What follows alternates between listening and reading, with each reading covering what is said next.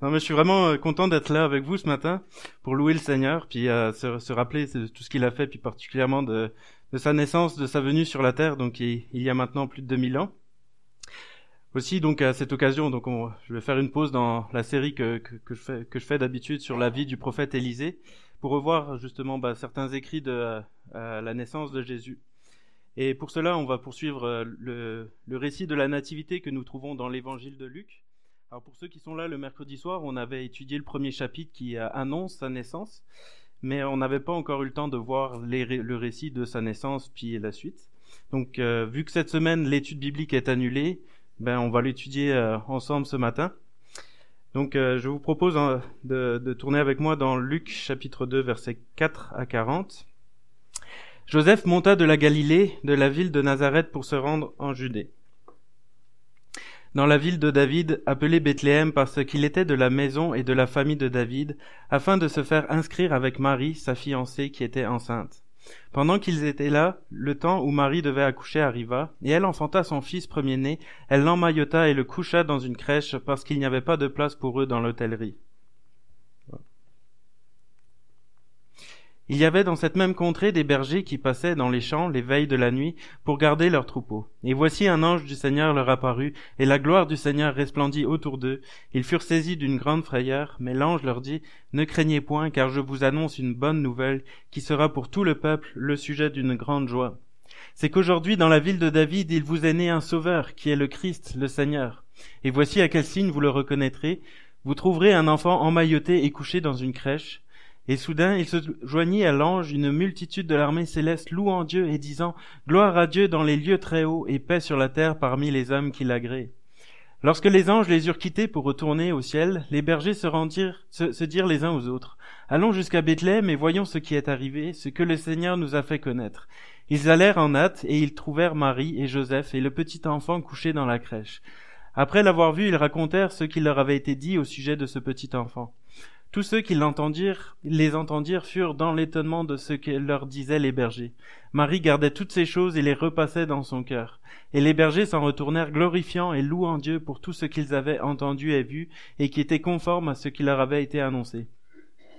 Le huitième jour, auquel l'enfant devait être circoncis étant arrivé, on lui donna le nom de Jésus, nom qu'avait indiqué l'ange avant qu'il fût conçu dans le sein de sa mère. Et quand les jours de leur purification furent accomplis selon la loi de Moïse, Joseph et Marie portèrent à Jérusalem pour le présenter au Seigneur. Suivant ce qui est écrit dans la loi du Seigneur, tout mâle premier-né sera consacré au Seigneur, et pour offrir en sacrifice deux tourterelles et deux jeunes pigeons, comme cela est prescrit dans la loi du Seigneur. Et voici il y avait à Jérusalem un homme appelé Siméon, cet homme était juste et pieux, il attendait la consolation d'Israël, et l'Esprit Saint était sur lui. Il avait été divinement averti par le Saint-Esprit qu'il ne mourrait point avant d'avoir vu le Christ du Seigneur. Il vint au temple poussé par l'Esprit. Et comme les parents apportaient le petit enfant Jésus pour accomplir à son égard ce qu'ordonnait la loi, il le reçut dans ses bras, bénit Dieu et dit, Maintenant Seigneur, tu laisses ton serviteur s'en aller en paix, selon ta parole, car mes yeux ont vu ton salut, salut que tu as préparé devant tous les peuples, lumière pour éclairer les nations et gloire d'Israël ton peuple. Son père et sa mère étaient dans l'admiration des choses qu'on disait de lui. Siméon les bénit et dit à Marie sa mère, Voici cet enfant est destiné à amener la chute et le relèvement de plusieurs en Israël et à devenir un signe qui provoquera la contradiction. Et à toi-même une épée te transpercera l'âme afin que les pensées de beaucoup de cœurs soient dévoilées. Il y avait aussi une prophétesse, Anne, fille de Phanuel de la tribu d'Azer. Elle était fort avancée en âge et elle avait vécu sept ans avec son mari depuis sa virginité. Restée veuve et âgée de quatre-vingt-quatre ans, elle ne quittait pas le temple et elle servait Dieu nuit et jour dans le jeûne et dans la prière. Étant survenue, elle aussi, à cette même heure, elle louait Dieu et parlait de Jésus à tous ceux qui attendaient la délivrance de Jérusalem. Lorsqu'ils eurent accompli tout ce qu'ordonnait la loi du Seigneur, Joseph et Marie retournèrent en Galilée, à Nazareth leur ville. Or l'enfant croissait et se fortifiait, il était rempli de sagesse, et la grâce de Dieu était sur lui. Alors c'est un long texte, comme on peut le constater, et puis donc il y aurait énormément de choses à, à retirer de, de, ce passage. Mais vu que notre temps est compté, puis que j'ai pas l'intention de vous retenir jusqu'à 3 heures de l'après-midi, j'ai décidé de me limiter ce matin à seulement trois aspects de la sainteté de Dieu que, et, de, et de son Fils Jésus que nous pouvons découvrir dans ce passage. Alors pour commencer, moi ce qui me frappe le plus à la naissance de Jésus chaque année, bah, c'est son humilité comme on l'a rappelé ce matin. Nous savons tous que Jésus est le plus grand exemple d'humilité qui ait jamais existé à, euh, à travers toute l'humanité. Je sais que je n'apprends donc rien à personne ce matin, mais il est tout de même bon que nous relisons euh, les textes qui nous parlent de Jésus, de prendre le temps de s'arrêter, puis de voir à quel point Jésus était le modèle d'humilité. Cela nous permet non seulement de mieux comprendre ce qu'est l'humilité, mais cela nous fait aussi voir la grandeur de ce qu'a fait Jésus en s'incarnant dans un être humain. Et par-dessus tout, encore, cela nous inspire et nous pousse à abandonner tout orgueil, puis tout égocentrisme de notre vie, et à dire à Jésus, viens changer mon cœur, viens me transformer à ton image, je veux te suivre et te ressembler. Alors regardons maintenant l'humilité de Jésus. Jésus donc, le Fils de Dieu, bien-aimé du Père, qui a participé à la création des cieux, comme nous le rappelle ce passage dans l'évangile de Jean. Au commencement était la parole, et la parole était avec Dieu, et la parole était Dieu. Elle était au commencement avec Dieu. Toutes choses ont été faites par elle, et rien de ce qui a été fait n'a été fait sans elle. Alors comme nous le savons quand on étudie le contexte, on, sait très bien que ce passage parle de Jésus, c'est ça. Donc Jésus qui, a donc tout créé, qui est donc infiniment plus grand que tout ce que nous connaissons sur cette terre, et qui n'avait donc rien à envier à la condition humaine, a décidé finalement de tout laisser derrière lui pour venir parmi nous dans le corps d'un simple homme, et ici même dans le corps d'un bébé. Jésus aurait donc pu venir pour se faire servir, pour prendre la place de roi d'Israël, roi du monde. Il aurait pu nous exiger notre allégeance, et rien ni personne n'aurait pu aller à son encontre s'il l'avait voulu, puisqu'étant Dieu, il avait la toute-puissance. Dieu aurait donc pu transformer aussi la crèche dans laquelle il est né en un immense palais, à en rendre jaloux tous les rois de la terre, pour que son fils naisse dans le plus grand confort. Mais Dieu aurait aussi pu faire, euh, le faire venir sur la terre dans un beau corps, à l'image des dieux grecs, que, enfin, que les Grecs ont imaginé. Mais au lieu de cela, la Bible nous dit qu'il n'avait ni beauté ni éclat pour attirer nos regards, et son aspect n'avait rien pour nous plaire. Mais Jésus aurait aussi pu venir dans le corps d'un adulte, sans passer par le stade de l'enfance. Vous imaginez un peu l'humilité de Jésus. Le Fils de Dieu a décidé de se mettre sous l'autorité de parents totalement imparfaits et pécheurs. Moi, ça me sidère d'imaginer que Dieu, le roi de l'univers, qui est parfait, qui nous a créés, s'est laissé dire quoi faire par des parents imparfaits et pécheurs. Moi, quand je réalise ça, c'est, ça, ça prend de l'humilité pour faire ça quand même. Hein. Mais ce n'est pas tout. Jésus aurait encore pu choisir de naître à Jérusalem, la ville sainte, la capitale, où était le palais du roi David. Maintenant, le texte nous dit que Jésus est né à Bethléem, dont le prophète Michée disait ceci, Et toi, Bethléem, Ephrata, petite entre les milliers de Judas, de toi sortira pour moi celui qui dominera sur Israël, et dont l'origine remonte aux temps anciens, au jour de l'éternité. Ou encore, Jésus aurait pu choisir une famille aisée pour naître, où il aurait eu tout le confort. Mais au lieu de cela, il a choisi un charpentier, qui n'était visiblement même pas assez riche pour offrir un agneau pour le sacrifice d'expiation de son fils, puisque Lévitique 12, versets 6 à 8, nous dit que lorsque les jours de sa purification seront accomplis, pour un fils ou une fille, elle apportera, donc on parle de la mère, elle apportera au sacrificateur à l'entrée de la tente d'assignation un agneau d'un an pour l'holocauste et un jeune pigeon ou une torturelle pour le sacrifice d'expiation.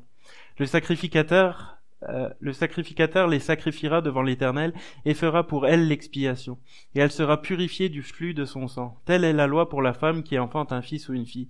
Si elle n'a pas de quoi se procurer un agneau, elle prendra deux tourterelles ou deux jeunes pigeons, l'un pour l'Holocauste, l'autre pour le sacrifice d'expiation. Le sacrificateur fera pour elle l'expiation et elle sera pure. Et comme nous l'avions vu dans notre texte à l'heure, Marie n'a offert que deux tourterelles ou deux jeunes pigeons, montrant bien qu'ils étaient d'un milieu modeste. Et quand leur jour de leur purification furent accomplis selon la loi de Moïse, Joseph et Marie le portèrent à Jérusalem pour le présenter au Seigneur. suivant ce qui est écrit dans la loi du Seigneur, tout mâle premier-né sera consacré au Seigneur, et pour offrir un sacrifice de deux tourterelles ou de deux jeunes pigeons, comme cela est prescrit dans la loi du Seigneur. Donc, cela nous montre bien encore une fois que Jésus a choisi une famille modeste pour naître. Jésus n'a pas juste fait les choses à moitié, il n'a même pas cherché le compromis en prenant un minimum de confort. Non, il a décidé de venir la manière la plus humble possible dans une crèche, dans un monde comme nous l'a si bien rappelé le chant, euh, dans notre monde, comme l'a si bien rappelé euh, le, le chant que nous avons chanté tout à l'heure, de son trône de clarté, de son ciel de pureté, Jésus-Christ est descendu jusqu'à nous pécheurs perdus. De toujours il était Dieu, roi de la terre et des cieux, mais se dépouillant de tout, Jésus vint mourir pour nous. Il était l'éternel roi, mais renonçant à ses droits, en simple homme, en serviteur, Jésus vint vers nous pécheurs. Bien que fils Jésus apprit, par les choses qu'il souffrit, jusqu'à la mort de la croix, l'obéissance et la foi. Quelle belle leçon d'humilité. Nous qui trouvons parfois ça si dur de devoir abandonner notre petit confort personnel pour aller servir notre frère ou notre sœur, prenons le temps de se rappeler ce que Jésus a fait pour nous, et particulièrement en cette période de Noël. Alors que nous venons à Noël avec nos attentes, nos exigences, Jésus, lui, à Noël, a quitté la gloire de son Père pour venir naître dans une mangeoire, dans une étable. Tout cela dans le but d'offrir une possibilité de salut quelques années plus tard à ceux mêmes qui l'ont rejeté, à ceux qui l'ont crucifié. Noël, c'est donc le bon temps pour arrêter de penser à nous. C'est le bon temps pour arrêter de chercher à imposer notre volonté aux autres autour de nous. Noël, c'est le temps pour arrêter de penser à soi, puis pour regarder d'abord aux besoins du prochain. Alors que nous aimions, alors que nous aimions mettre de la musique à Noël ou pas, laissons notre frère, notre parent, notre proche décider. Que nous aimions décorer à Noël ou non, laissons le choix à ceux que nous aimons. Que nous sommes d'accord avec ou non avec l'idée des cadeaux à Noël. Si ça fait plaisir à notre prochain, offrons-lui un cadeau. Mais si ça dérange mon frère ou ma sœur, offrons des cadeaux à ceux qui les apprécient dans un moment, à un autre moment plus tard quand ceux qui ne sont pas à l'aise avec cela seront partis. Bref, particulièrement cette journée de Noël, agissons comme nous le demande l'apôtre Paul aux Philippiens. Rendez ma joie parfaite, ayez en même, ayez un même sentiment, un même amour, une même âme, une même pensée. Ne faites rien par esprit de parti ou par vaine gloire, mais que l'humilité vous fasse regarder les autres comme étant au-dessus de vous-même. Que chacun de vous, au lieu de considérer ses propres intérêts, considère aussi ceux des autres. Ayez en vous les sentiments qui étaient en Jésus-Christ, lequel existant en forme de Dieu, n'a point regardé comme une proie à arracher d'être égal avec Dieu, mais s'est dépouillé lui-même en prenant la forme de serviteur, en devenant semblable aux hommes. Alors oui, euh, dimanche dernier, Benjamin me disait que j'aimais bien ce passage, bah, comme vous le voyez, je l'aime bien, puis euh, Serge l'a cité ce matin aussi. Mais bref, comme je l'ai dit l'an dernier, l'humilité, ce n'est pas la mauvaise estime de soi ou une faible estime de soi. Non, c'est de penser, c'est de, s'oublier soi-même, de faire de soi aucun cas, puis de penser à l'autre avant tout. Alors si cette année il y a un conflit d'intérêt à Noël, repensons à la naissance de Jésus. Et laissons-le nous inspirer, nous transformer à son image, et agissons comme lui-même aurait agi. Maintenant, ce que nous allons voir, c'est que Jésus étant humble, il n'a pas passé sa vie à rechercher l'approbation des autres, et plus particulièrement des riches, des religieux et des puissants de ce monde. De ce fait, Jésus était donc sans compromis, et de cette manière, il a dévoilé un deuxième trait de sa sainteté, de son caractère, sa justice. Et c'est ce que nous voyons à différents endroits dans notre texte ce matin. Mais là où c'est le plus flagrant, c'est lorsque Siméon, poussé par l'Esprit, se mit à prophétiser sur lui comme on a pu le lire dans les versets 33 à 35.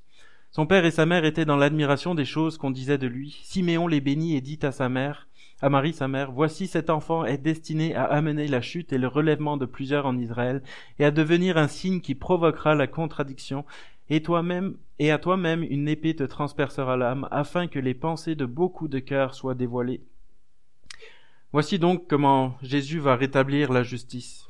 C'est en dévoilant les pensées des cœurs, en dévoilant nos motifs intérieurs, en mettant en lumière la vraie nature de chacun. Ainsi le religieux, le riche, l'hypocrite, le mercenaire, le méchant, etc. Aucun de tout cela ne pourra cacher sa vraie nature. Devant Jésus, tous les masques finissent par tomber, et les pensées des cœurs sont dévoilées. Ainsi la justice est rétablie, parce que nous ne serons plus jugés en fonction de notre position, de nos actes, mais en fonction de notre cœur.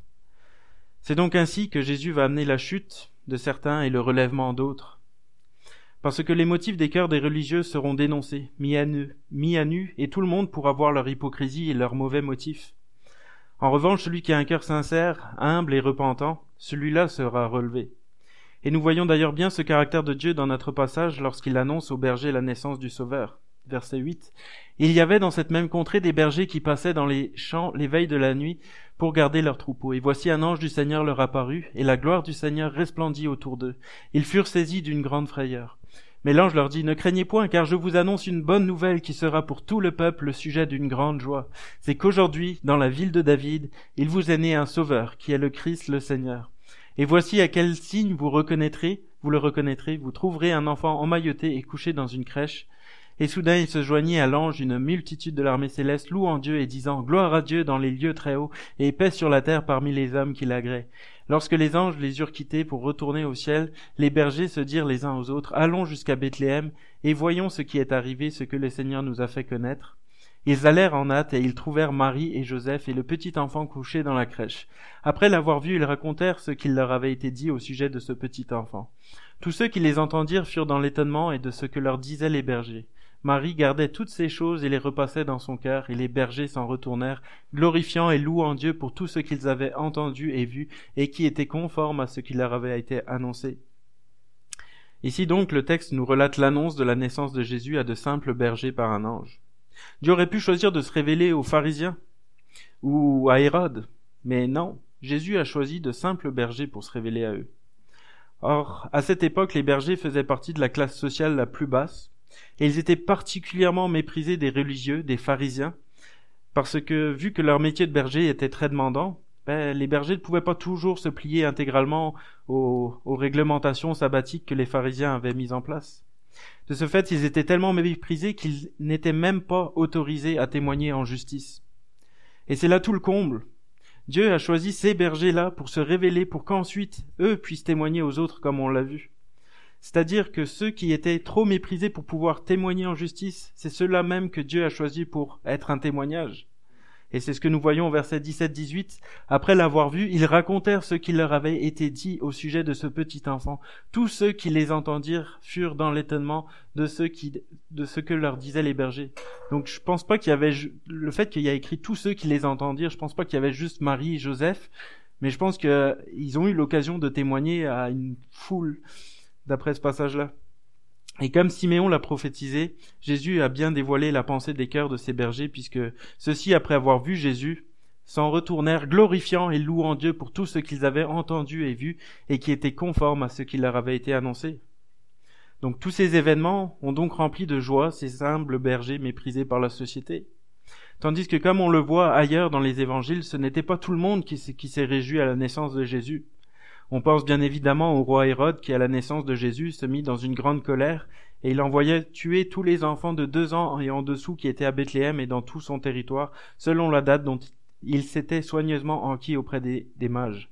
Tout cela donc dans le but d'essayer de, tuer l'enfant Jésus. Mais ce ne fut pas le seul. On pense bien évidemment aussi aux pharisiens, ceux qui, selon toute logique, auraient dû être les premiers à se réjouir et à, attendre le Christ, comme l'a attendu Siméon. Mais non, eux aussi furent dérangés par Jésus qui mettait en lumière les mauvaises pensées de leur cœur.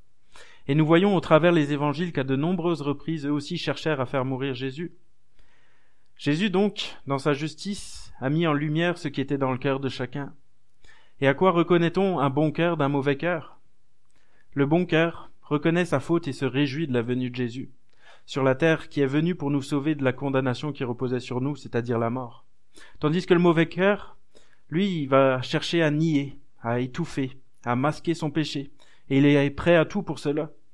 Il va dire qu'il n'a pas de péché, mis à part quelques petits sans importance. Il va dire que c'est une bonne personne, qu'il n'a fait de mal à personne. Il va même essayer de se justifier par ses actes en montrant aux autres toutes les bonnes actions qu'il a faites. Comme si des bonnes actions pouvaient effacer les mauvaises. Et éventuellement, quand il est confronté au Seigneur Jésus qui met en lumière l'impureté de son cœur, il va même jusqu'à essayer de le faire mourir, parce que lui-même n'est pas prêt à accepter qu'il est coupable. Ce qui était donc valable à l'époque l'est toujours aujourd'hui. Parce qu'encore aujourd'hui, Jésus révèle les cœurs. Par sa parole, il nous démontre, il nous démontre encore aujourd'hui que coupables nous le sommes tous. Mauvais nous le sommes tous. Et aujourd'hui encore, il y a ces deux mêmes réactions. Soit on reconnaît que nous sommes coupables et nous sommes reconnaissants envers Dieu qui a accepté de payer le prix de notre condamnation en venant mourir sur la croix à notre place. Soit on reste orgueilleux et nous ne voulons pas reconnaître que nous sommes pécheurs. Et nous sommes dérangés à chaque fois qu'on entend le mot péché ou le nom de Jésus. Et l'on fait tout pour nier notre péché. La première chose étant de ne pas trop se tenir avec des chrétiens qui nous parlent un peu trop souvent de Jésus ou de notre besoin d'être sauvés. Alors, ce matin, de quel groupe faisons-nous partie? De ceux qui rejetons Jésus ou de ceux qui se réjouissent en ce temps de Noël de ce que Jésus est venu il y a deux mille ans sur la terre pour faire la justice et payer le prix de notre péché à notre place En tout cas, si nous rejetons Jésus, ne nous attendons pas à être sauvés, puisque visiblement nous sommes trop fiers pour accepter son pardon et préférons essayer de nous sauver nous-mêmes en devenant une bonne personne et en faisant de bonnes œuvres.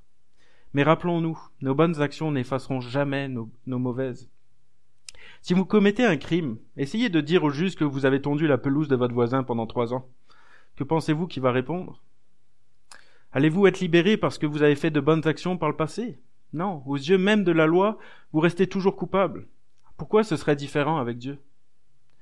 Alors si l'on n'est pas prêt à demander pardon pour nos péchés, attendons-nous à être condamnés par ceci Réfléchissez, réfléchissez-y. Un président ne va jamais offrir sa grâce présidentielle à quelqu'un s'il ne lui demande même pas. N'oublions pas, Dieu est juste. Si donc on n'accepte pas que Dieu paye à notre place, alors Dieu va exercer sa justice sur nous en nous en envoyant en enfer.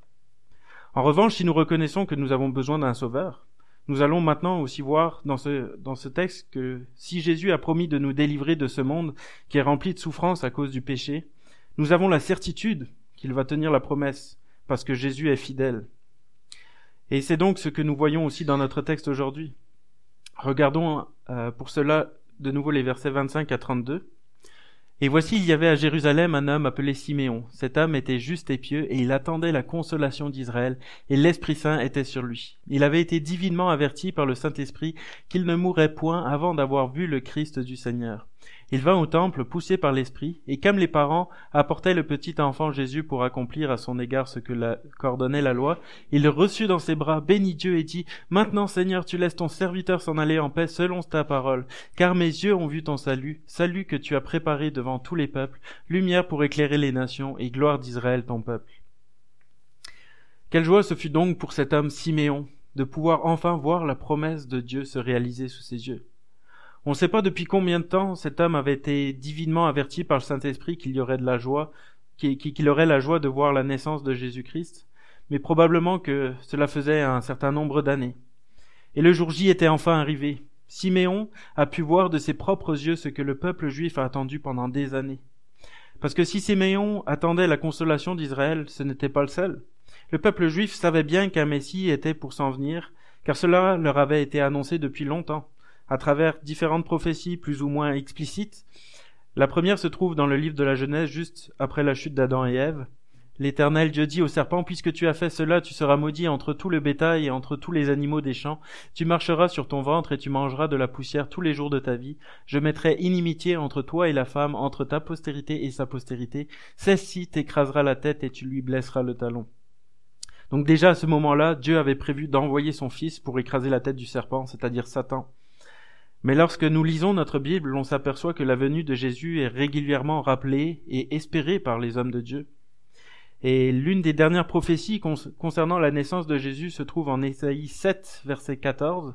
C'est pourquoi le Seigneur lui-même vous donnera un signe. Voici la jeune fille deviendra enceinte, elle enfantera un fils et elle, lui donnera le nom d'Emmanuel.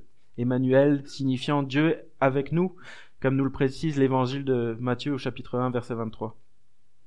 Cette prophétie annonçait donc bien l'incarnation de Dieu lui-même au travers de la naissance d'un enfant. Et c'est donc ce qui s'est réalisé à la naissance de Jésus. Mais ce qu'il nous faut réaliser maintenant, c'est que plus de 700 ans se sont écoulés entre cette prophétie et sa réalisation. Pendant donc 700 ans, le peuple d'Israël n'avait plus de nouvelles de la part de Dieu concernant la venue du Messie. Mais ici, nous voyons que le verset 25 nous dit que de Siméon que cet homme était juste et pieux et qu'il attendait la consolation d'Israël et l'Esprit Saint était sur lui. Et Dieu, dans sa grâce, lui a même fait cette promesse qu'il ne mourrait pas avant d'avoir vu le Messie. Et fidèle à sa parole, Dieu accomplit toujours sa promesse. Et Siméon a eu la joie de prendre Jésus dans ses bras. Quelle belle leçon encore pour nous, encore aujourd'hui. Parce que si aujourd'hui, nous nous souvenons de sa naissance passée. Nous savons également que Jésus va revenir pour chercher son Église et pour juger ceux qui n'auront pas cru en lui. Et de la même manière que Dieu a été fidèle en, envoyant Jésus une première fois, aussi nous savons qu'il agira selon sa promesse et qu'il viendra nous rechercher. Mais de la même manière que le peuple juif a dû traverser une période de 700 ans de silence avant la venue de Jésus-Christ, Nous aussi, nous sommes dans une période d'espérance sur les promesses qu'il a faites dans le passé. Alors, est-ce que comme Siméon qui attendait la consolation d'Israël, nous aussi nous attendons la consolation de son Église? Est-ce que comme Siméon qui attendait que ça pour mourir en paix, nous aussi nous faisons du retour de Christ notre raison de vivre? Ici, évidemment, je ne parle pas d'une attente passive du retour de Christ, mais bien d'une attente active. Autrement dit, est-ce que nous sommes en marche en attendant son retour? Est-ce que nous travaillons à notre sanctification, étant conscients que le Seigneur va revenir, comme nous le rappelle l'apôtre Pierre? Puisque cet univers doit être ainsi détruit, combien devez-vous vous efforcer à rester attaché à Dieu et à mener une vie qui lui soit entièrement consacrée? Vivez dans l'attente de l'avènement du jour de Dieu et en même temps travaillez pour en hâter la venue. Ce jour-là, il est vrai, les cieux embrasés se dissoudront et les éléments en feu se liquifieront, mais nous, nous attendons ce que Dieu a promis, des nouveaux cieux et une nouvelle terre où la justice habitera. C'est pourquoi, mes bien-aimés, vivez dans cette perspective, attendez la réalisation de ces promesses, faites tous vos efforts pour que Dieu vous trouve pur et irréprochable dans la sérénité et la paix avec lui. Rappelez-vous que si le Seigneur est patient, s'il diffère son avènement, c'est en vue du salut des hommes. Paul, notre frère bien-aimé, vous l'a aussi écrit, et il l'a fait avec la sagesse que Dieu lui a donnée. Et j'ai aussi beaucoup aimé le commentaire de David Wilkerson euh, qui disait par rapport à ce passage dans un de ses sermons Nous pouvons passer nos journées à nous préoccuper des signes des temps au Moyen-Orient et ailleurs, mais Dieu dit Regarde ton propre cœur, sois sûr que tu t'appliques à garder ma parole. En effet, ce n'est pas parce que notre salut est assuré par la mort de Jésus sur la croix que nous devons nous arrêter de travailler à notre sanctification. D'autant plus que la persécution pourrait venir chez nous aussi rapidement. Alors soyons prêts. D'ailleurs, Jésus nous invite à veiller en, en attendant son retour. Veillez donc, puisque vous ne savez pas quel jour votre Seigneur viendra. Et quelques versets plus haut, il donnait l'exemple de Noé. Ce qui arriva au temps de Noé arrivera de même à l'avènement du Fils de l'homme. Car dans les jours qui précèdent le déluge, les hommes mangeaient et buvaient, se mariaient et mariaient leurs enfants jusqu'au jour où Noé entra dans l'arche. Et ils ne se doutèrent de rien jusqu'à ce que le déluge vînt et les emporta tous. Il en sera de même à l'avènement du Fils de l'homme. On s'entend qu'il n'y a rien de mal dans le fait de manger, de boire, de se marier. Mais ce qui est soulevé ici, c'est que les gens étaient trop pris dans l'engrenage de la vie pour faire attention au déluge. Ils n'étaient pas prêts. Ils avaient oublié. Et de la même manière, il est dit qu'au retour de Christ, il en sera de même. Et quand nous regardons aujourd'hui nos emplois du temps chargés, ça fait peur. On est tellement occupé par toutes sortes de choses, des choses qui ne sont pas mauvaises en soi, le travail, le sport, les loisirs, la maison, etc. Mais est-ce que nous gardons les bonnes priorités dans notre vie? Est-ce que nous veillons comme cela nous est demandé à plusieurs reprises dans la Bible? Est-ce que comme Siméon, nous attendons avec hâte notre Sauveur? Ou secrètement au fond de soi, on se dit qu'on espère que le Seigneur ne revient pas trop vite parce qu'on aimerait d'abord se marier, avoir des enfants, faire un voyage en Israël, ou savourer sa retraite, ou etc. Est-ce qu'on a hâte à son retour ou est-ce que et est-ce qu'on l'attend ou est-ce que on se dépêche vite de faire tout ce qu'on a envie de faire avant qu'il revienne? Quelles sont nos priorités dans la vie? Alors en cette période de Noël, prenons le temps de penser à son retour et réjouissons-nous. Le Seigneur va revenir. Celui qui est né il y a plus de 2000 ans pour nous va euh, pour nous offrir le salut va bientôt revenir. Est-ce que c'est pas merveilleux? Mais est-ce que nous sommes prêts à son retour? Avons-nous mis notre vie en règle avec Dieu? Est-ce que nous continuons de veiller? Est-ce que nous profitons du temps qu'il nous reste pour annoncer la bonne nouvelle? N'oublions pas que la Bible nous dit que nous pouvons hâter le retour de Christ. Et nous savons aussi ce qui le retient de venir. Euh, verset 9, le Seigneur ne, ne tarde pas dans l'accomplissement de la promesse comme quelques-uns le croient, mais il use de patience envers vous, ne voulant qu'aucun périsse, mais que tous arrivent à la repentance. Alors, à quoi devrions-nous voir que nous avons hâte au retour de Christ? À notre zèle pour la proclamation de l'Évangile, de la bonne nouvelle, nous ne devrions pas garder égoïstement cette bonne nouvelle pour nous en disant mon avenir est assuré, moi j'ai mis ma confiance en Jésus, je sais où je m'en vais, je suis sauvé. Non, une bonne nouvelle, comme ça, ça se partage. Et si nous avons hâte d'être dans la présence de Dieu, alors partageons cette bonne nouvelle autour de nous pour hâter le retour de Christ. Je vais maintenant conclure. Donc avant de, de, terminer par la prière, j'aimerais juste maintenant qu'on qu'on reprenne ensemble quels ont qu'on revoit ensemble quels ont été les, les, trois aspects de la sainteté de Dieu que nous avons vus à travers ce passage. Donc, je vais demander euh, de répondre. Par sa naissance dans une simple crèche de Bethléem, nous avons vu l'humilité, c'est ça. Donc, à Noël, peut-être ce Noël, pensons à notre prochain avant de penser à soi, puis faisons de soi aucun cas. Deuxièmement, par sa révélation au berger et par la prophétie de Siméon, disant que Jésus dévoilerait la pensée des cœurs, nous avions vu sa justice. C'est ça. Donc Jésus dévoile la pensée de nos cœurs et nous sommes tous coupables. Mais reconnaissons-nous notre culpabilité et acceptons-nous de de, lui demander sa grâce. Et enfin, troisièmement, par l'attente de la consolation d'Israël que Siméon avait, euh, avait, nous avions vu sa fidélité. C'est ça. Donc de la même manière que Jésus a tenu sa promesse en venant une première fois, il va revenir. Alors attendons-nous, euh, attendons-nous et sommes-nous prêts pour son retour? Je, vais, terminer avec cette question, puis je vais, je vais terminer par la prière. Merci Seigneur encore euh, pour, euh, pour ce que tu as fait. Merci pour euh, ton humilité qui, qui s'est abaissée jusqu'à nous pour nous offrir le salut, pour nous offrir un monde meilleur, sans péché, sans souffrance, sans douleur. Et on a hâte à ton retour. Et Seigneur, aide-nous à veiller, à être prêts, à, aussi à, nous ancrer dans ta parole, à, la mémoriser, à l'étudier. Euh, Seigneur, euh, aussi que, nos cœurs puissent euh, être tournés vers toi premièrement, mais aussi qu'ils puissent être tournés vers nos frères et nos sœurs, enfin, qui sont pas encore justement nos frères et nos sœurs, mais, mais vers, notre prochain qui, ne te connaît pas. Et que, vraiment nous ayons à cœur de partager ta bonne nouvelle pour qu'eux aussi puissent profiter euh, de, la vie éternelle avec toi, Seigneur.